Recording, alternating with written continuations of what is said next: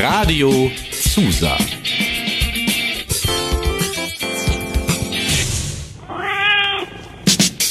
Katerfrühstück. Euer Uniradio aus Lüneburg. Wir machen euch wach mit jeder Menge Musik und Infos. Partys und Politik. Menschen und Meinungen. Alles rund um den Campus und aus Lüneburg.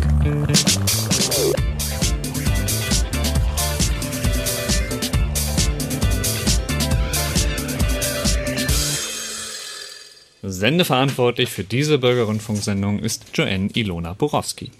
Ein herzliches Willkommen zu unserer letzten Sendung im Jahr 2018.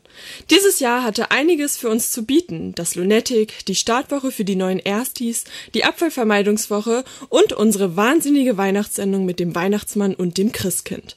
Aber ein Thema hat uns nicht losgelassen dieses Jahr und hat unsere Aufmerksamkeit auf sich gezogen. Unser Leuphana Zentralgebäude, entworfen von Daniel Liebeskind. Einige bezeichnen es als Raumschiff und andere als Prestigeobjekt. Wir haben uns auf die Suche nach Antworten begeben. Innen und rund ums Gebäude und der Uni haben wir recherchiert und auch verschiedene Menschen zu unserem Zentralgebäude befragt. Wenn ihr euch fragt, wie und was unser Zentralgebäude eigentlich ist, dann seid ihr beim Katerfrühstück genau richtig. Ich bin Joanne und neben mir am Mikrofon ist Patrick. Und wir erzählen euch heute etwas über die Chronologie der Entstehung des Gebäudes, über die Nachhaltigkeit des Gebäudes und über die Meinung der Studierenden über das Gebäude. Es wird faktisch, es wird kontrovers und wenn ihr ein starkes weihnachtliches Rezept haben wollt, dann bleibt einfach bis zum Ende dran. Und wir starten jetzt erstmal mit dem ersten Song von Das Ziel No Effekte. Herzlich willkommen zurück beim Katerfrühstück.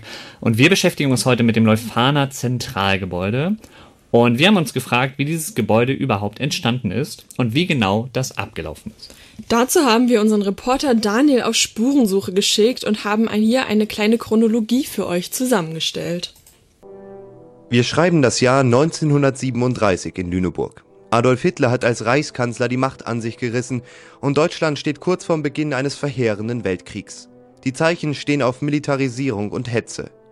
In diesen dunklen Stunden deutscher Geschichte entstehen in Lüneburg an der Scharnhorststraße neue Kasernenbauten aus rotem Backstein. Sie beherbergen die Wehrmacht sowie Divisionen der Luftwaffe. Eine dieser Divisionen wird am 3. und 4. September 1939 die polnische Stadt Lodz bombardieren, den Ort, an dem sieben Jahre später Daniel Liebeskind das Licht der Welt erblickt.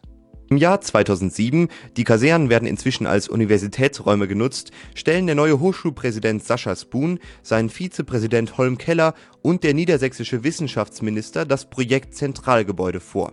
Ein neuer Hauptbau, der den Aufbruch in ein neues Uni-Zeitalter sowie einen Bruch mit der Kasernen-Nazi-Architektur darstellen soll.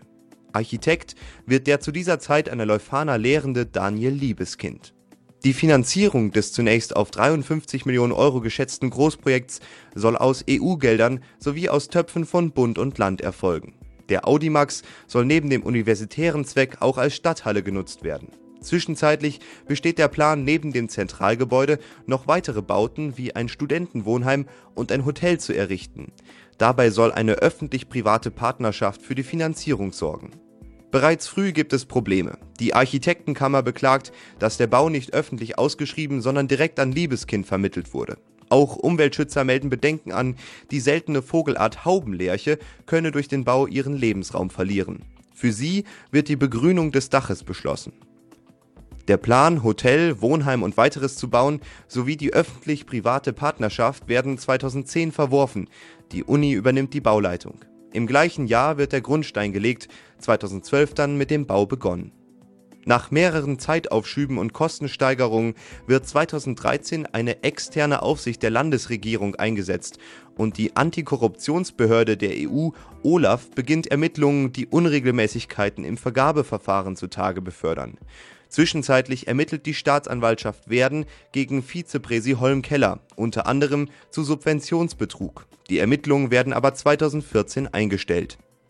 Ebenfalls 2014 prüft der Bundesrechnungshof, ob der Abriss des Rohbaus und die Errichtung eines Zweckbaus günstiger sei als der Weiterbau. Das Land entscheidet sich aber dazu, das Gebäude fertigzustellen. Der Aster der Universität fordert Präsident und Vizepräsident mehrfach zum Rücktritt auf, unter anderem wegen einer baufachlichen Stellungnahme der Oberfinanzdirektion Niedersachsen, die Planungsmängel offenlegte. Im Januar 2015 wird das Richtfest gefeiert und 2017 dann die feierliche Eröffnung. Noch bis zum heutigen Tag gibt es keine Endabrechnung des Baus und von den inzwischen auf über 100 Millionen Euro geschätzten Gesamtkosten sind knapp 10 Millionen Euro noch nicht gedeckt. Wo die herkommen sollen, ist bis heute nicht geklärt. Die gesamte Bauphase wurde nicht nur von Studierenden kritisch beäugt, sondern auch begleitet von teils hämischen bundesweiten Medienberichten. Vergleiche zur Elbphilharmonie wurden gezogen und die Vorwürfe der Vetternwirtschaft breit diskutiert. College-Leiter Achatz von Müller kritisierte die Berichterstattung 2013 in einem Gastbeitrag der FAZ und erinnerte auch an die besondere Bedeutung, dass mit Daniel Liebeskind ein jüdischer Intellektueller die Architektur der ehemaligen Wehrmachtskaserne aufbreche und betonte damit die intellektuelle Bedeutung des Baus. Das Leuphana Zentralgebäude, eines steht fest, dieses Haus polarisiert. Vielen Dank, Daniel, für diesen Einstieg. Jetzt wissen wir alle, worüber wir reden und von dem Beitrag kommen wir jetzt hier zu uns ins Studio zu einem altbekannten Gast, der schon mal bei uns war und der das Zentralgebäude ein bisschen in der Entstehung äh, mitbegleitet hat. Hallo Adrian, schön, dass du hier bist. Moin, moin. Magst du dich einmal ähm, dazu vorstellen und äh, wie du so ein bisschen das Zentralgebäude so von außen mitbekommen hast? Ähm, ja, also ich bin, vielleicht kennt man mich schon, ich bin vom ökologischen Referat, das heißt, ich bin mit dem Master assoziiert und äh, bin auch im Stupa, also das sollte man vielleicht vorhin mal erwähnen. Ähm, ich studiere seit 2013 und habe das Gebäude da so ein bisschen in der Entstehung sehen können und bin angekommen, als es noch eine Baugrube war, war schon noch ein bisschen was drin, äh, schon reingebaut, aber es war noch äh, relativ grubenartig.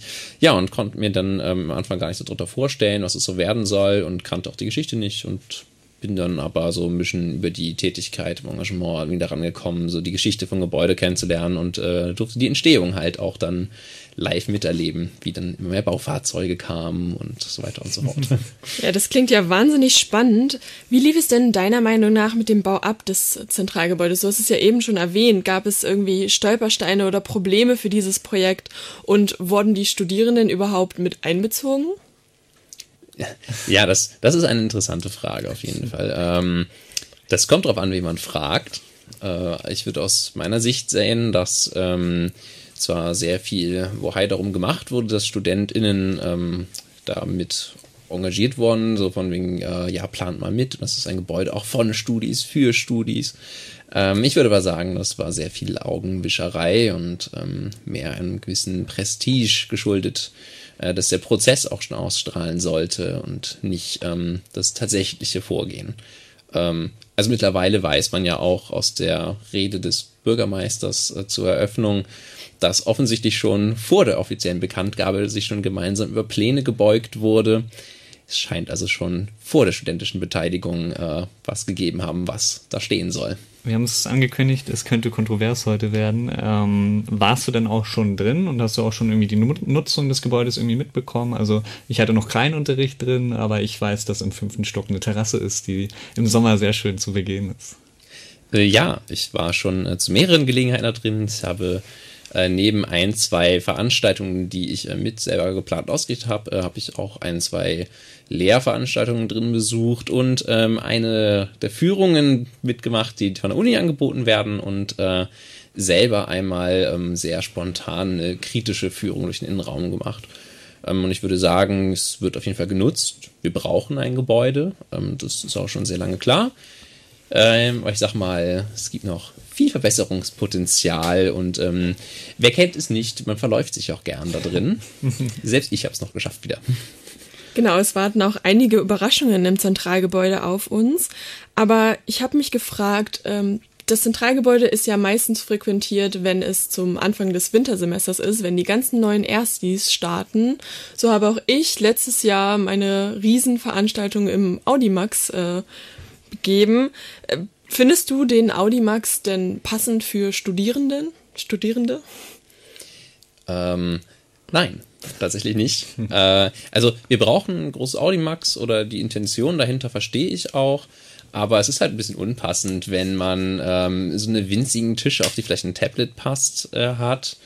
Ähm, was überhaupt nicht angemessen ist. Ich kenne viele Leute, die mit einem größeren Laptop arbeiten müssen und sich nicht noch ein zusätzliches Gerät leisten können. Ähm, Block kriegt man darauf schon schwierig unter. Ähm, und es ist auch nur für Rechtshänder geeignet.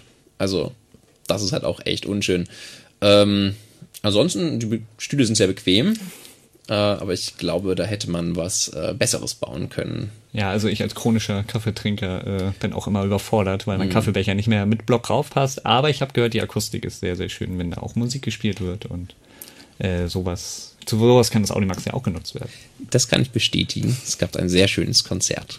Apropos Musik, wir machen jetzt weiter mit dem nächsten Song, Le Long de la Route von Sass. Wir beim Katerfrühstück unterhalten uns heute über das Zentralgebäude. Und was uns brennend interessiert, wie denken die Studierenden der Leuphana über dieses mächtige Gebäude? Genau die lassen wir jetzt zu Wort kommen in unserem Studischnack. Viel Spaß! Ich finde es ein bisschen zu gewaltig, aber von innen ist es auch sehr schön und auch sehr modern. Also gefällt mir eigentlich schon. Gewöhnungsbedürftig, aber nicht unbedingt schlecht, würde ich sagen. Also ich finde ganz gut, dass es halt so einen modernen Aspekt hat. Ähm, ja. Im siebten Stock oder im sechsten Stock äh, ist halt diesen, also so, so ein Raum, so ein Panoramaraum und das ist richtig schön. Da habe ich mal so einen Sonnenuntergang oh, ja, angeschaut. Das war richtig, das war richtig schön. Ähm, relativ modernes ja, Gebäude einfach, das jetzt abstrakt zu dem Campus hier steht und so ein eigenes Ding einfach ist. Also ich habe das Gefühl, das Gebäude an sich ist nicht so, also ziemlich nutzlos, weil die Räume immer leer sind und ja, und es ist auch so eine Art Labyrinth, also man kommt überhaupt nicht klar, weil da gibt es eine Tür da und eine andere Tür da und ja, es ist schon ein bisschen verwirrend. Sehr viel verschwendeter Platz, sehr viele unlogisch gebaute Räume. Ich denke, dass es passt nicht, wenn man hier so ein neues Gebäude für 100 Millionen oder so aufbaut, wo man die Hälfte der Räume da nicht nutzen kann, weil die weil da irgendwie schräge Wände sind und man nur in der Hälfte des Raumes sitzen kann. Man weiß nur, dass es halt super, super viel Geld gekostet hat, aber nicht, dass es irgendwie CO2-neutral ist. Dass die komplette Planung halt einfach nicht wirklich mit rechten Dingen zugegangen ist. Das Gebäude, glaube ich, nicht nach den sächsischen Baurichtlinien und so weiter errichtet wurde und äh, auch nicht behindertengerecht ist. Überhaupt nicht behindertengerecht. Also was ich ein bisschen unnötig finde, ist das Gras auf dem Dach. Ja, das könnte man irgendwie besser an, also dort so schönere Sachen anbauen oder weiß ich nicht, aber das Gras ist auch vertrocknet und alles.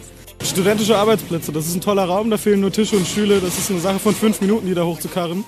Und so steht der leer und das ist doof. Und dadurch wird das Zentralgebäude auch niemals das Zentrum des Campuses, wenn da nie was passiert. Wir so, also so viel Geld wurde dafür ausgegeben für dieses Gebäude an sich, aber innen ist es super kalt.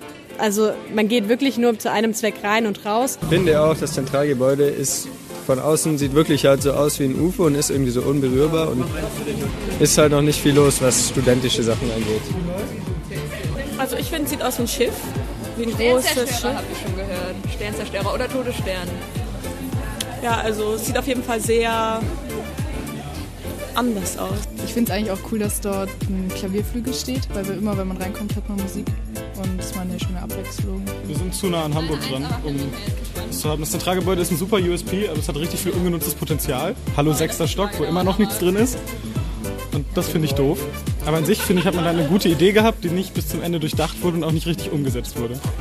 Jetzt sollte halt nochmal irgendwie ein Konzept entwickelt werden, wie kann man das jetzt innen ein bisschen gestalten, also mit irgendwie Sitzecken, mit Tischen, weil man geht eigentlich nur mit einem Zweck dahin, zu seinem Seminar und geht direkt wieder raus weil man überhaupt nicht verweilen kann. Und das finde ich irgendwie schade, weil das ist jetzt seit über einem Jahr, glaube ich, offen oder so. Und es hat sich innen ja nichts mehr verändert. Ja, gerne irgendwie mit Studenten da was planen.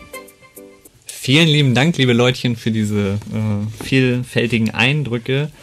Ähm, was wir bis jetzt festhalten können, wir können auf alle Fälle ganz viel über das Gebäude reden. Adrian, meine Frage jetzt an dich. Würdest du bei dem Gesagten mitgehen? Hast du Eindrücke, die du teilst? die du äh, ablehnst? Was sind so deine Stimmung dazu? Ja, also es war auf jeden Fall einiges dabei, dass ich ähm, so auch unterschreiben würde. Also man merkt das äh, gerade jetzt in den letzten Kommentaren war es ja auch unten, es ist so leer, man mag es da drin nicht aufhalten. Ähm, viele Räume sind unbesetzt. Das mag auch vielleicht daran liegen, dass viele Räume so ein bisschen verbaut sind oder vielleicht nicht ganz so zweckmäßig, so wenn man so dreieckige Räume anschaut mit zwei Tischen drin, so, hm, naja. Ähm, und da muss man auf jeden Fall noch viel machen und da kann dann noch äh, viel eigentlich zusammen mit Studis gemacht werden. Ähm, das hat auf jeden Fall Entwicklungspotenzial und äh, ja, hoffentlich kommt dann noch was. Äh, Ähm, bei der, also ich habe mich auch gefragt, bei der, bei der Ästhetik so, das war ja gleich am Anfang, dieses, ich kann mit dem Modernen nicht so viel anfangen. Ähm, das ist ja, steht ja jetzt nur im Bockelsberg und es gibt hier nichts Vergleichbares, was so ähnlich aussieht. So, wie, wie siehst du das so aus? So, weil manche Leute können mit dem Architekturstil, mit diesem schimmernden auch einfach nichts anfangen, so. Ähm, passt es hier rein oder wäre vielleicht ein bisschen was äh, konventionelles vielleicht passender gewesen für die Area hier? Ähm, also ich persönlich mag die Ästhetik überhaupt nicht, aber das, äh, da mag ich nicht mit Leuten drüber streiten, weil wenn Leute es schön finden, dann finden sie es schön und das äh, finde ich auch absolut akzeptabel. Ähm, ob das den Bockelsberg jetzt aufwertet, ich glaube eher nicht. Und vielleicht hätte es was Konventionelles auch getan. Ähm, ich glaube, Leute regen sich mehr über den Preis auf, als dass sie die Ästhetik schön heißen können. Aber so ein richtiges, richtiges Raumschiff wäre auch toll gewesen, oder? Dann könnte man zumindest nach der Klimakrise fliehen. Das wäre auf jeden Fall ein sehr guter Einwand. Ich habe mich auch gefragt, wenn man mit dem Auto nach Lüneburg fährt, dann ist ja das Zentralgebäude so das Erste, was man sieht. Und das ist ja auch eigentlich für den Unikontext gar nicht so schlecht, wenn man die Stadt Lüneburg auch mit der Leuphana verbindet. Aber wenn man jetzt im Unikontext denkt, dann ist das Zentralgebäude gar nicht so zentral, wie der Name es vermuten lässt. Ist es denn sinnvoll, unser Zentralgebäude Zentralgebäude zu nennen? Oder auch, es ist ja, Gebäude 9 ist ja eigentlich schon eher zentraler, würde ich sagen. Da schließt mich absolut an. Ähm, ich versuche mir anzugewöhnen, es Dezentralgebäude zu nennen. Aber ähm, vielleicht hätte man es anders benennen können äh, und es wird ja auch nicht so zentral genutzt. Also, da gäbe es sicherlich bessere Bezeichnungen. Ja, auch wenn der Blick natürlich zentral darauf fällt. Ne? Also ist es halt so, ich glaube auch von oben und von allen hohen Punkten in Lüneburg das, was man halt sieht. Und doch wirkt es wie ein Fremdkörper, der neben der Uni steht. Ja, ich äh, kenne das auch noch, dass es da eine Baustelle ist und ich verirre mich auch noch selten dahin, also weil es halt eben nicht zentral ist. Also ich hänge dann eher Gebäude 9 oder 9. Ja, ich glaube auch, dass es eher ein ähm, Gebäude ist, was noch im Kommen sein wird, denn wie ich schon vorher erwähnt habe, die ganzen Erstis werden ja mit einbezogen und auch heute gehen die ganzen Scharen zum Gebäude, habe ich mich durchkämpfen müssen.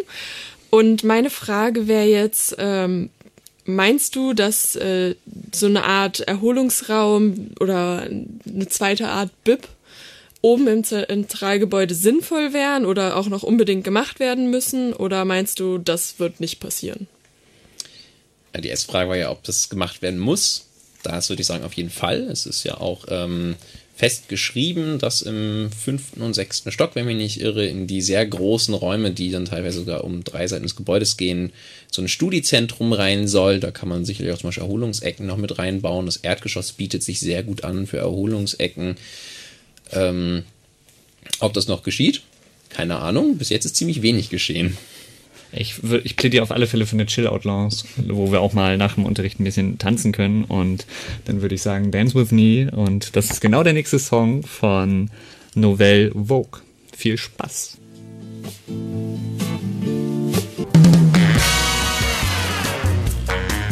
Kritisch, kompetent, kurios. Die Katerfrühstück Neuigkeiten aus und um Leuphanien.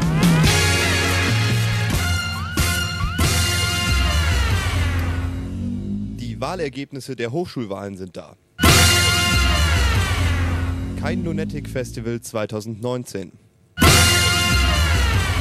Klimaprotest auch in Lüneburg. Catering-Betrieb für Zentralgebäude vorgestellt. Anfang Dezember habt ihr bei den akademischen Wahlen gewählt. Nun stehen die Ergebnisse fest. Die drei studentischen Vertreter im Senat werden alle vom Demokratischen Bündnis besetzt, einem Zusammenschluss der Juso Hochschulgruppe, die linke STS, Campus Grün und der kritisch unabhängigen Liste. Sie erhielten 981 von 1999 gültigen Stimmen. Quatsch, 1099, Entschuldigung, gültigen Stimmen. Außerdem wurden die Fakultätsräte und Fachgruppenvertretungen gewählt. Wer euch in Zukunft im jeweiligen Fachbereich vertritt, ihr in der offiziellen Bekanntmachung der Wahlergebnisse entnehmen. Die Wahlbeteiligung betrug 11,8 Prozent. Spitzenreiter war wieder mal die Fakultät Nachhaltigkeit mit 33,9 Prozent. Am wenigsten am demokratischen Prozess dieser Wahl beteiligt war die Fakultät, Fakultät Wirtschaftswissenschaften mit nur 8 Prozent.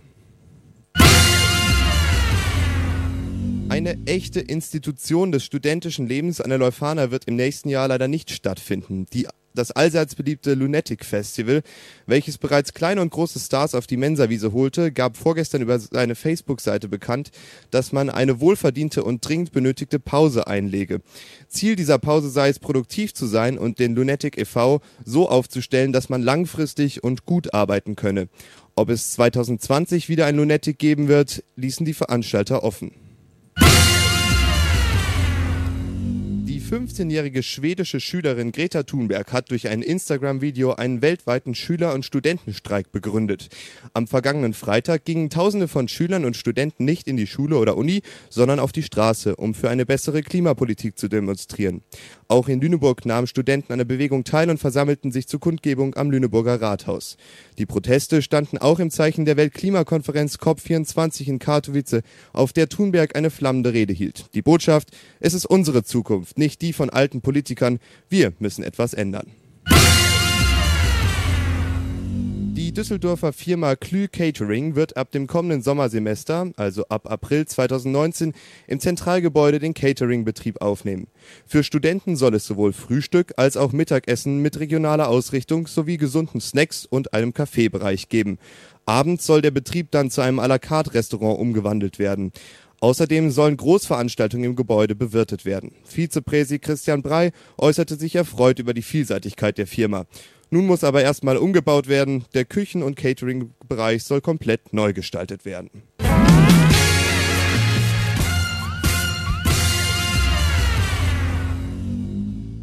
Herzlich willkommen zurück und was ihr gerade in der Pause und während den Nachrichten nicht mitbekommen habt, wir haben hier einfach weiter diskutiert. Wir konnten nicht aufhören, uns über die äh, über den Sinn und den Unsinn der, des Gebäudes äh, uns zu streiten. So, Adrian, jetzt nochmal.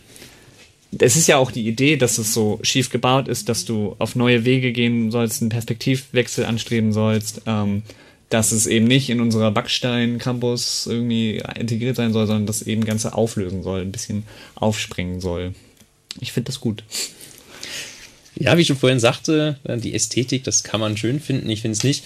Und für mich wirkt das so, ähm, als wenn sich da eine Universität so ein bisschen übernommen hat. Denn äh, wenn man sich anschaut, das ist ganz viel verschwendeter Raum, es sind schräge Wände, die Seminarräume sind teilweise nicht praktikabel. Und die Aufgabe der Universität ist halt, gute und auch kritische Bildung ähm, zu vermitteln und Wissen zu generieren äh, und in die Gesellschaft zu tragen. Und ähm, ich glaube, da wäre ein pragmatischer Bau deutlich besser gewesen.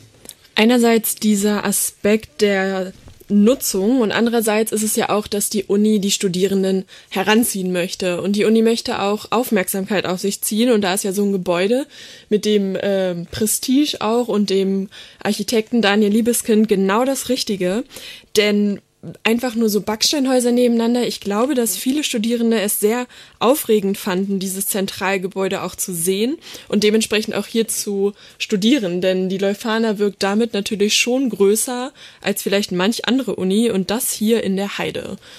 Also ich möchte nochmal meine äh, Raumschiff-Spaceship-Idee stark machen, ne? aber ich glaube auch gerade so ein Gebäude halt mit dem Kurs, dass die Uni sich Richtung international bewegt, also mehr Leute einladen möchte, ist es auch einfach ein Grund herzukommen, glaube ich. Ähm, ja.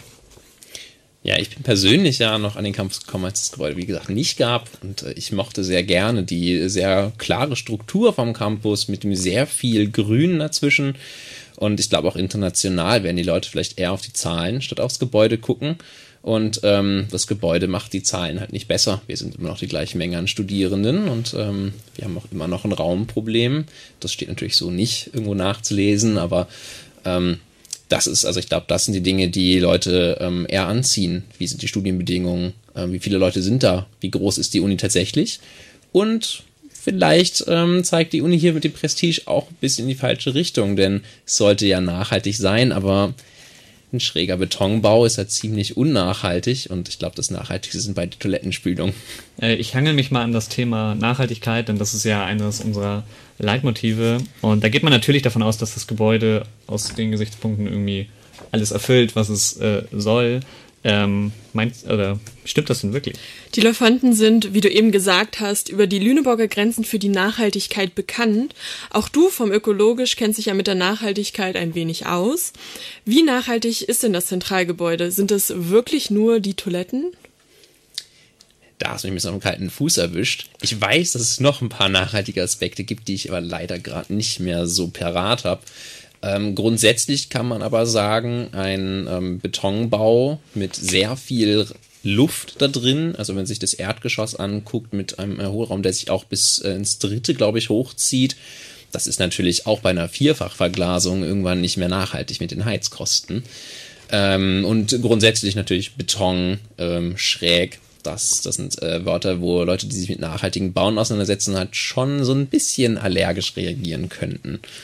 Ähm, da gibt es andere Bauformen, die auch sehr ästhetisch hätten sein können. Ähm, eine begrünte Außenfassade, Holz. Es gibt verschiedene Materialien, die man hätte einsetzen können. Die, du hast die begrünte Außenfassade angesprochen. Wir haben ja auch begrünte Dächer. Findest du, das reicht auch, um die, ich glaube, die Lärchen waren es, zu retten? Die arme Haubenlerche. Ah, die Haubenlerche, genau. ähm, da würde ich Ihnen ganz kurz Antwort setzen. Nein.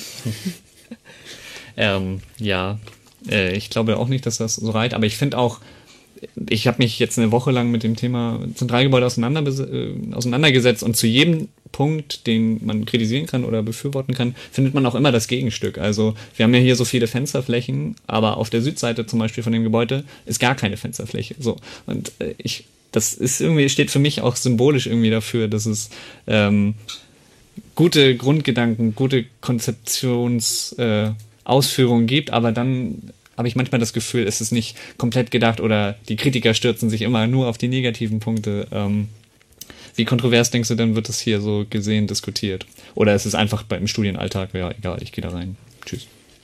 Das kommt ganz drauf an, würde ich sagen. Ähm, ich habe natürlich aufgrund der Historie und dem Engagement in der Studentinnenschaft ähm, natürlich einen recht kritischen Blick darauf, weil ich auch einfach weiß, äh, wir brauchten einen Neubau. Also daran gibt es gar nichts zu kritisieren. Dass da ein Gebäude steht, ist richtig. Ähm, die Umsetzung ist halt, sagen wir mal, mangelhaft oder verbesserungswürdig, denn wir haben immer noch einen Raummangel durch den Verkauf der alten Standorte. Es ist sogar bei der Nutzfläche ein bisschen geschummelt, wenn man, äh, wenn man Flure nummeriert und sie als Nutzfläche mit ausführt. Jeder kennt das vielleicht. Ähm, sehr viele Türen, weil alles immer als einzelner Raum sein muss. Und dann gibt es im zweiten Stock, glaube ich, so einen schönen Flur, der auch gerne mal für Veranstaltungen genutzt wird und bestuhlt wird. Das ist zwar ein bisschen seltsam, wenn da Leute durchlaufen durch den Beamer. Ähm, also, das heißt, da ist noch vieles im Argen und ähm, wer sich damit beschäftigt, ähm, wird es wahrscheinlich ein bisschen kritisch sehen. Ich kenne viele Erstis, die auch äh, das kritisch sehen. Ich kenne aber auch einige, die sagen, oh, es sieht auf jeden Fall toll aus und ähm, es ist ein berühmter Architekt, wo ich mir dann sage, naja, aber es ist halt nicht die Aufgabe der Universität. Wir haben ja jetzt auch noch die Frage, das Gebäude steht jetzt.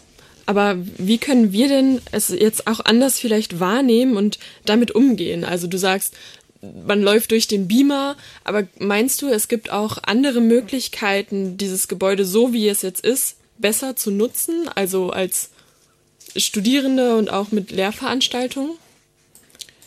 Selbstverständlich. Also wie ich schon sagte, der Bau steht dort. Ähm, es ist zwar wichtig, dass wir einen Bau bekommen und jetzt muss man ihn auch nutzen. Ähm, aber man könnte die Auslastung deutlich erhöhen, man könnte einiges attraktiver gestalten. Ähm, das hatten wir eben ja schon mal in dem Beitrag erwähnt äh, mit dem Studiezentrum und so aus oben. Ähm, und äh, wir können, glaube ich, aus dem Bau lernen.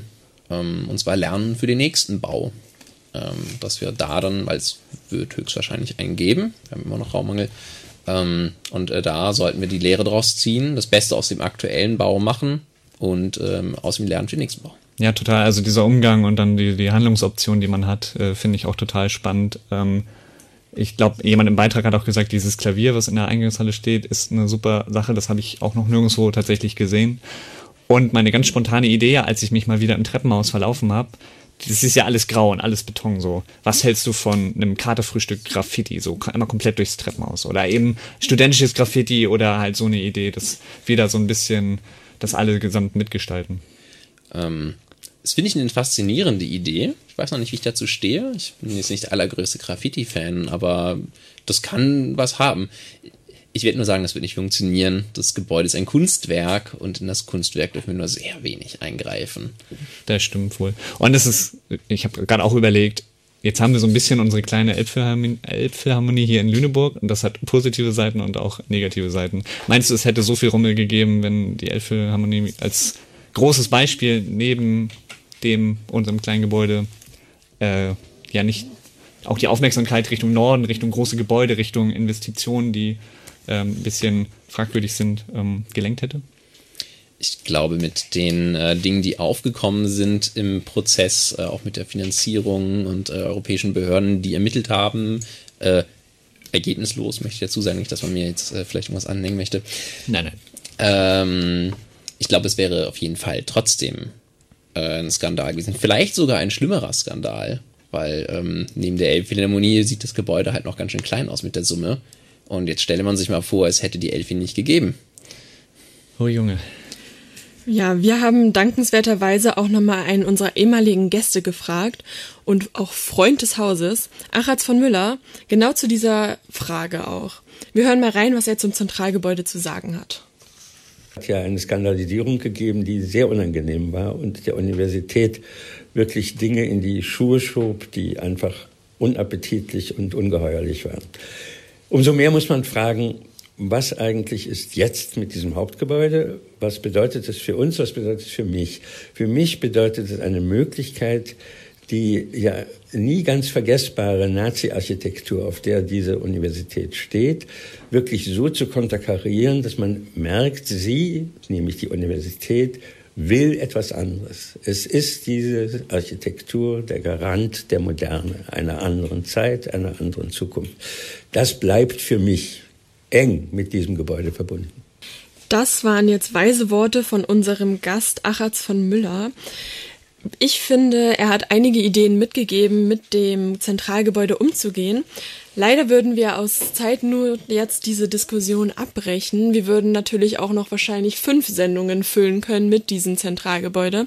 Ich würde sagen, wir bleiben einfach dran an dem Zentralgebäude und recherchieren fleißig weiter und jeder für sich bildet sich seine Meinung dafür. Adrian, vielen Dank, dass du da warst. Es hat uns sehr gefreut, mit dir zu diskutieren und hoffen, dass du vielleicht mal wieder Gast bei uns bist. Ja, danke schön und äh, dann vielleicht bis zum nächsten Mal. Als nächstes hören wir I Want You von Savage Garden.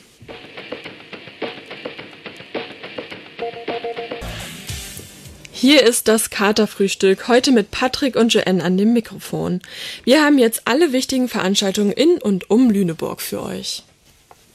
Kaum zu glauben, aber schon in sechs Tagen ist Weihnachten und was gibt es Schöneres, als so kurz vor dem Fest wunderbaren musikalischen Klängen zu lauschen. Daher haben wir gleich mehrere Musiktipps für euch. Morgen Abend startet im Foyer des Zentralgebäudes das Jazzcafé, eine ganz neue Veranstaltungsreihe der Leuphana Universität. Freut euch auf ein Konzert der Uni Big Band und dem Ensemble Batucada Leuphana. Im ersten Teil des Abends wird die 23-köpfige Big Band unter anderem Titel von Stevie Wonder und Earth, Wind and Fire spielen. Der zweite Teil des Abends wird durch das Ensemble Batucada Leuphana mit brasilianischen Rhythmen und sogar einer Eigenkomposition gestaltet. Zudem soll es einen festlichen Überraschungseck geben. Los geht es um 19.30 Uhr im Foyer des Liebeskindgebäudes. Der Eintritt ist frei und die Bar hat an dem Abend bis 22 Uhr geöffnet. Wer sich noch so kurz vor dem Fest richtig auf Weihnachten einstimmen möchte, der sollte am Donnerstag und Freitag das Weihnachtskonzert im Theater Lüneburg nicht verpassen. Euch erwartet ein Abend ganz im Zeichen der berühmten amerikanischen Sängerin und Schauspielerin Lisa Minnelli. Die schönsten Stücke wurden von Asita Javadi zu einem bunten und emotionalen Konzertabend zusammengefasst, der neben, der neben Tanz auch das bewegte Leben Minelles aufzeigt. Begleitet wird Javadi von den Lüneburger Symphonikern.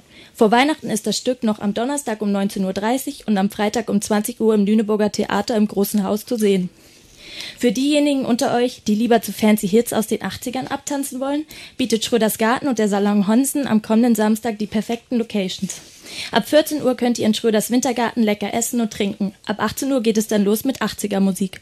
Und wem es später zu kalt wird, der zieht einfach weiter in den Salon Hansen.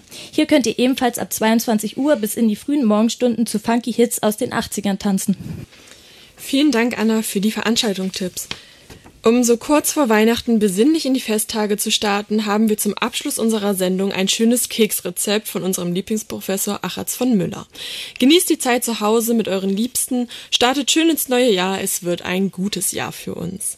Nach dem Jahreswechsel könnt ihr uns wieder am 15. Januar hören. Falls ihr uns vermisst, könnt ihr zusätzlich alle Sendungen auf Soundcloud nachhören oder uns auch bei Instagram folgen. Radio-Katerfrühstück. Bis nächstes Jahr. Alles Gute und wir beenden die Sendung mit folgenden Worten. Sendeverantwortlich für diese Bürgerrundfunksendung war Joanne Ilona Borowski. Es folgt nun Achatz von Müllers muntere Weihnachtsbäckerei. Ja, hallo, liebe Leuphana Studierende, hier ist Achatz von Müller. Manche von Ihnen kennen mich, war etwas zu lange äh, der Vorsitzende, sagen wir mal, akademische Leiter des College und habe deswegen viele, viele Einführungsveranstaltungen gemacht. Äh, heute aber geht es nicht um Einführung, doch auch, nämlich Einführung in ein Rezept äh, von äh, Kokosbergern, äh, Makronen vielleicht auch, und zwar deswegen, ich liebe zwar Wein und hasse Gebäck, aber dieses eine mag ich. Und ich will deswegen auch verraten, wie das gemacht wird. Also, 200 Gramm Kokosraspel braucht man dafür. Also Raspeln äh, heißt, das muss man wirklich schaben. Dann vier Eiweiß. Was man nun mit dem Eigelb macht, müsst ihr selbst entscheiden.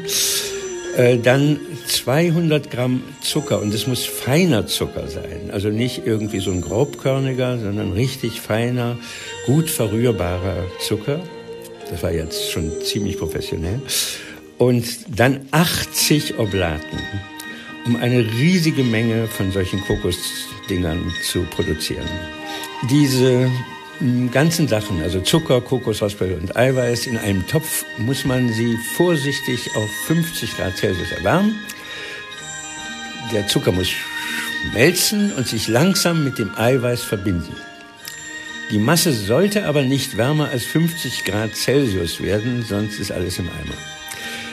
Die Oblaten sind sodann auf ein mit Backpapier ausgelegtes Backblech zu setzen und mit Hilfe von zwei Teelöffeln Häufchen, was für Häufchen eigentlich, draufgeben. Wenn Sie das Backpapier, also ihr, vorher leicht mit Wasser beträufeln, verschieben sich die Oblaten beim Befüllen nicht so leicht, heißt es hier in diesem Rezept. Hoffentlich stimmt das. Die Kokosmakronen müssen dann im vorgeheizten Backofen bei 150 Grad Ober- respektive Unterhitze circa 20 Minuten backen. Und wenn das geschehen ist, solltet ihr ganz fabelhaftes Zeug haben, das, also diese Kokosbergerblüten und Kokosmakronen.